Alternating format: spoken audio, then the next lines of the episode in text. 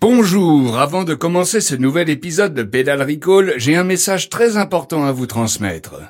Comme vous le savez, ici on vous raconte de manière ultra précise tout ce qui va se passer lors de chaque étape du tour. Et si vous écoutez cet épisode en voiture, j'espère pour vous que c'est au volant du nouveau Citroën C5 Aircross. Pourquoi? Bah, parce que c'est un concentré de technologie. Avec sa motorisation hybride rechargeable, ses trois modes de conduite et ses suspensions Citroën Advance Comfort qui lui offrent une tenue de route exemplaire et un équilibre imperturbable, vous allez pouvoir très facilement suivre l'ascension en solo de Ben O'Connor dans les virages sinueux de la montée du col de l'Obisque. Et il en faut une voiture fiable pour suivre le rythme du coureur. Car oui, c'est un grimpeur aussi, Ben O'Connor. Australien, et grimpeur. Pédale Recall, le podcast vélo de Pédale. Attention, messieurs les coureurs, prêts pour le départ? Pédale Recall.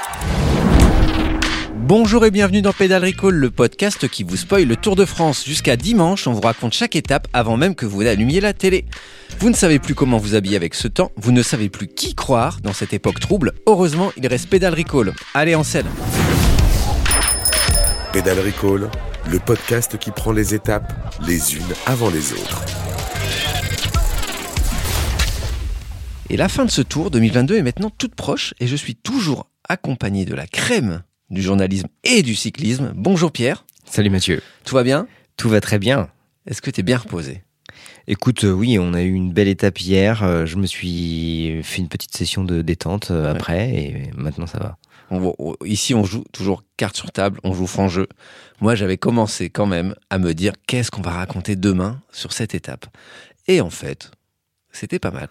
En fait, c'était passionnant. Ouais. C'était haletant même. Ouais. J'ai passé les 20 derniers kilomètres euh, à me demander euh, ce qui allait se passer, à, me- à penser que Pogacar allait peut-être sortir. euh, C'est peut-être la plus belle étape qu'on ait connue. Ah ouais, carrément. Ah ouais, Non. tu t'enflammes quoi. J'exagère un peu, mais honnêtement, moi je m'attendais à faire des. Ah ouais, ouais.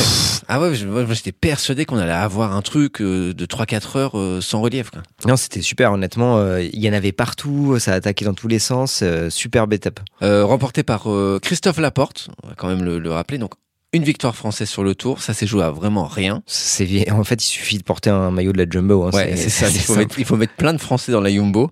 Euh, en gros, parce que si, si Laporte n'avait pas gagné celle d'hier, c'était foutu. c'était foutu. Contre la montre, c'est sûr, euh, ça passera Impossible. pas. Sur les champs, on voit pas qui. Mais t'imagines la Jumbo quand même, le, ce qu'ils sont capables de faire, ils se disent, celle-là, on va la donner à Christophe Laporte parce qu'il a bien travaillé, Ouais, ouais. et ils sont capables d'offrir une victoire à Et ils quelqu'un. sont capables de le faire. Ils sont capables de le faire. Alors après, il y a le talent de la porte quand même, parce que dans le final, il sort extrêmement bien. Ils arrivent à désorganiser assez les trains des sprinteurs pour pouvoir laisser à la porte quelques mètres. Mais ouais, c'est ce que je te rejoins, c'est très fort. La Ouais. Yumbo, à chaque fois, ils font ce qu'ils veulent. Mais ça m'a vachement impressionné quand euh, le- Laporte sort. Tu sais, on dit souvent euh, les, les coureurs sont téléguidés par les oreillettes, etc. Mais à ce moment-là, euh, dans les derniers kilomètres, t'entends plus rien. Ah c'est vraiment que ton intelligence de Ah, course. bien et sûr. puis t'as ton cœur qui est à 185 Ah ouais. pulsations. Donc c'est à l'instinct. Et tu vois, il sort, il se met un peu dans la roue, il garde 200 mètres la roue de- des mecs qui étaient Mm. échappés, et après il repart. Mm. Franchement, c'est d'une intelligence tactique incroyable. Laporte est très fort euh, tactiquement pour Ouais. ça. Et là, euh, franchement, il a été impressionnant. Donc une, une belle étape. Et au final, alors on va pas faire le bilan du tour tout de suite, ça, on, va, on va le garder pour l'émission de demain. Mais il y a eu quasiment aucune étape morne. Il s'est toujours passé quelque chose. Il y a toujours les, fin- les- chaque finale d'étape a été quand même, je trouve, quand même bien géré. Les organisateurs ont trouvé des beaux, des beaux finaux, beaux finales, beaux, beaux finales, oui c'est ça. Ouais. Après, c'est les, c'est les coureurs qui font la course. Hein. Eh oui. à un moment, vous avez, j'ai- je t'ai entendu un peu bitcher sur euh, Pogacar au début, Ah oui, etc. Pogacar, ouais. Oh, il va tuer le tour, etc. Pogacar, à un moment, on lui demande, je me rappelle, c'est, euh, je sais pas, euh, après une étape des Alpes où il sprint avec Vingegaard, on sait pas trop pourquoi, pour la 12e place. Mm. Et on lui demande, mais pourquoi vous sprintez? Et Pogacar, il dit, bah, je sais pas, c'est du vélo, il y a un, Ouais. il y a un sprint, je sprint. Ouais. Et tu vois, c'est Pogacar, là, il sort à 40 km de l'arrivée, un peu en se marrant, mais il fait la course, quoi. C'est, c'est assez beau. Lui, il, re- il ressort, il va ressortir du tour avec une image totalement changée auprès du public. Enfin, euh, en plus, quand, euh, quand en France tu perds, il y a rien de tel. Eh ouais. Et là, enfin, c'est, impressionnant. Et, et on le voit aujourd'hui à 30 km, il suit, il suit une attaque de deux coureurs, je ne sais plus lesquels. Et tu vois Ineos et, euh, et UAE qui le regardent en disant qu'est-ce qu'il fait encore quoi C'est moi, pas euh, Yumbo. Yumbo, ouais, Qu'est-ce qu'ils font encore quoi? C'est moi avec mes frères, on a un groupe où on se parle de que de vélo et euh, j'ai toujours supporté les losers. Cette année, je me suis mis à supporter Pogacar avant le début du tour. Ouais. Mes frères étaient là, non, s'il te plaît, tu vas lui, tu vas lui porter la poisse, tu vas en faire un Yann Ulrich parce que j'étais évidemment Yann Ulrich. Ouais. Et voilà, Pogacar finit deux et il va peut-être finir deux toute, le- toute la fin de sa carrière. Euh, on a bien, bah, finalement, voilà, on a bien débriefé cette 19e étape euh, en route pour le futur.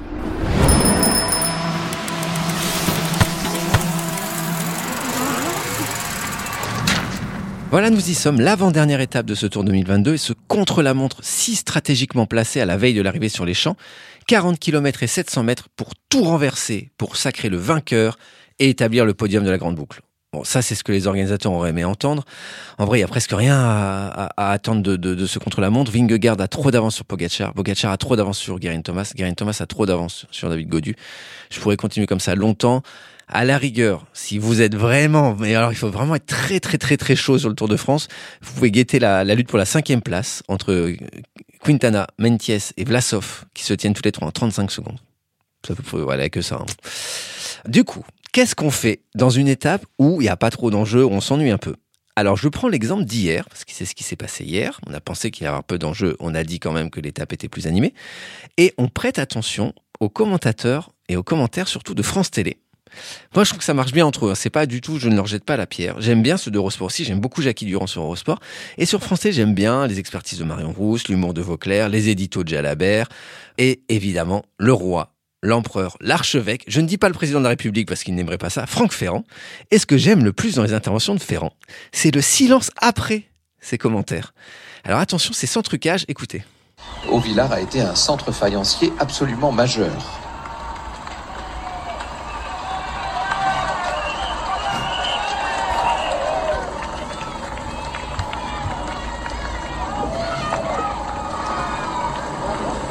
C'est long. Hein. 15, 15, j'ai compté 15. T'as compté 15, c'est très long. Allez, moi, moi, j'aime bien. On s'en fait un deuxième. Allez. Toujours sans trucage. Joli corps de logis central avec deux pavillons d'angle, vous voyez, qui sont eux-mêmes euh, redoublés.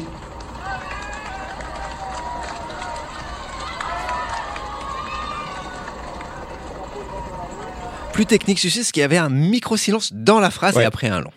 Et alors, mon préféré, ça c'est vraiment, il est ultime parce que autant sur les deux premiers, on est dans des séquences Ferrand clairement identifiées. La troisième, c'est vraiment, elle- ça passe au milieu. Il voit un truc dans l'image et boum, Franck Ferrand réagit. Il y a des ruches là-bas, hein, si je ne m'abuse. Oui.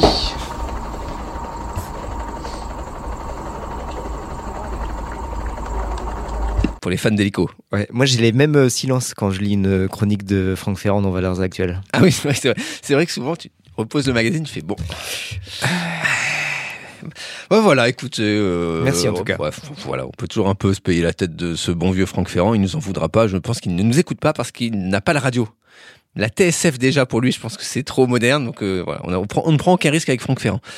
Euh, donc, on revient au contre-la-montre euh, pour vous éclairer sur tous ces euh, écarts. Donc, rien à attendre, on le disait, pour les premières positions, à la rigueur pour la cinquième place, et je suis sûr que Pierre va nous trouver quelque chose à nous mettre sous la dent. Pédale Recall. Le sprint. Tu l'as dit, tout l'enjeu est la cinquième place. Ah, Et on est donc avec Nero Quintana. super. 35 km de plat, honnêtement, Nero Quintana, il est dans le vent, comme ça, il bouge dans tous les sens, un bateau. Il vient de s'avaler un petit kilomètre à 4,7%, donc un peu un faux plat, il a pas bougé le cul de sa selle, il Ouais. est comme ça, posé. Et puis, tout d'un coup, il aperçoit le sommet, il y a un arbre sur sa droite, il se lève, il va sprinter, il va se faire péter le cœur, et ensuite, il va récupérer dans la descente. Et pourquoi il sprint? Et ben voilà, c'était la question que Ah. j'attendais de ta part. Ah bah voilà, tu vois, bah, rien n'est écrit. hein. C'est complètement spontané. Hein. Euh, en fait, c'est ce qu'on appelle aujourd'hui dans le chrono les stratégies d'allure complexe. En fait, si tu veux, pendant le contre-la-montre, on a souvent, euh, au début, on avait un- une tactique simple, c'était partir à fond, accélérer au milieu, sprinter à la fin. Mhm. Donc en gros, euh, tu t'appuies le plus fort que tu Ouais, peux sur les le temps. pédales. Après, euh, quand même, on s'est un peu développé, on a essayé d'améliorer les, les performances des coureurs. Il y a eu l'allure constante sous Indurain, c'est-à-dire pas être tout le temps à fond, mais de gérer euh, ton allure et donc de partir progressivement et, et d'accélérer, enfin d'avoir ton allure constante jusqu'à la fin et tu finissais à bloc. D'accord. Donc ça, c'est genre plutôt début des années 90. 90. C'est une, une durine. Voilà. Après, le, la, la mode, c'était un peu euh, le negative split, c'est-à-dire Ouais. partir plus vite, enfin partir vite, mais euh, avoir une deuxième partie de parcours Plus plus, rapide. rapide. que la première.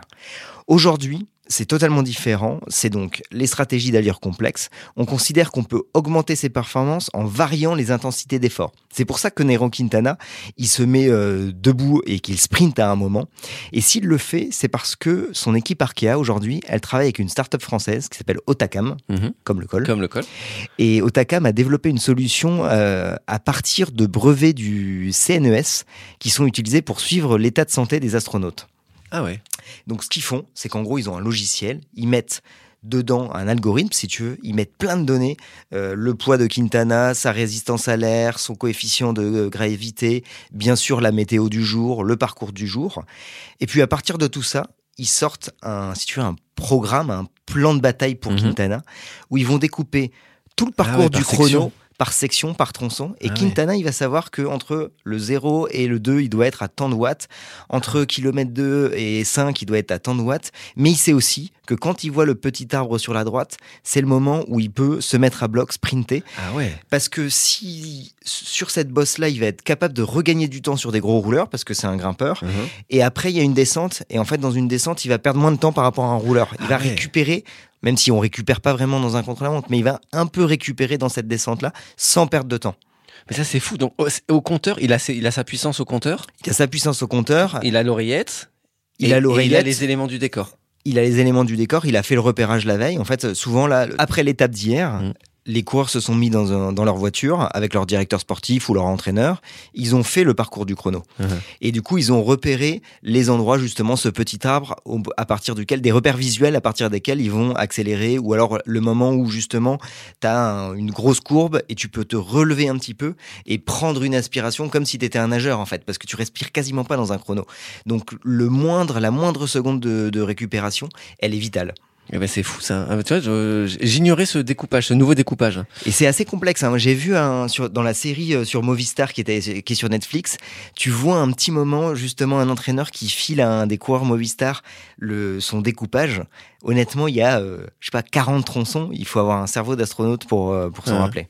Ouais, c'est ça. C'est ouais. euh, écoute, c'est c'est très, très surprenant ce découpage au millimètre de- du contre-la-montre. En même temps, on connaissait ta passion pour les contre-la-montre. T'étais là au début. Tu nous avais fait le chrono de Copenhague. Tu nous avais expliqué euh, à quel point euh, Bissegger était très très fort et Bissegger était tombé deux fois.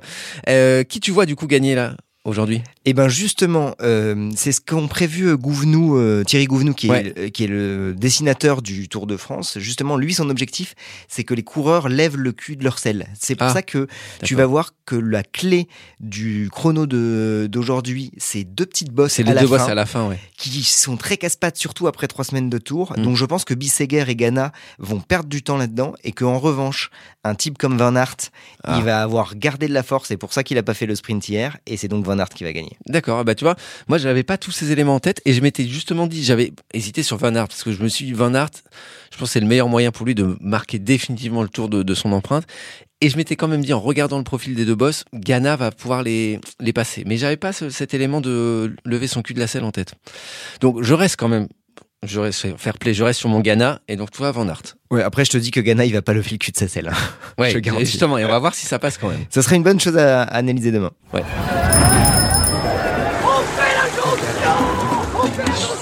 Pédale Recall. Merci d'avoir écouté Pédale Recall. La ligne d'arrivée de la dernière étape est juste là, là, là, devant nous, à un épisode. On se retrouve demain pour boucler la boucle. J'attaque au kilomètre tu zéro. seras là, demain. Pierre, Ouais, j'attaque Ouais. kilomètre zéro. On finira tout ça, on vous prépare des petites surprises parce que ce sera aussi le, le dernier épisode. Encore merci de nous avoir écoutés et n'oubliez pas, si Victor l'a fait, vous pouvez le faire aussi. Pédale Recall, le podcast vélo de Pédale.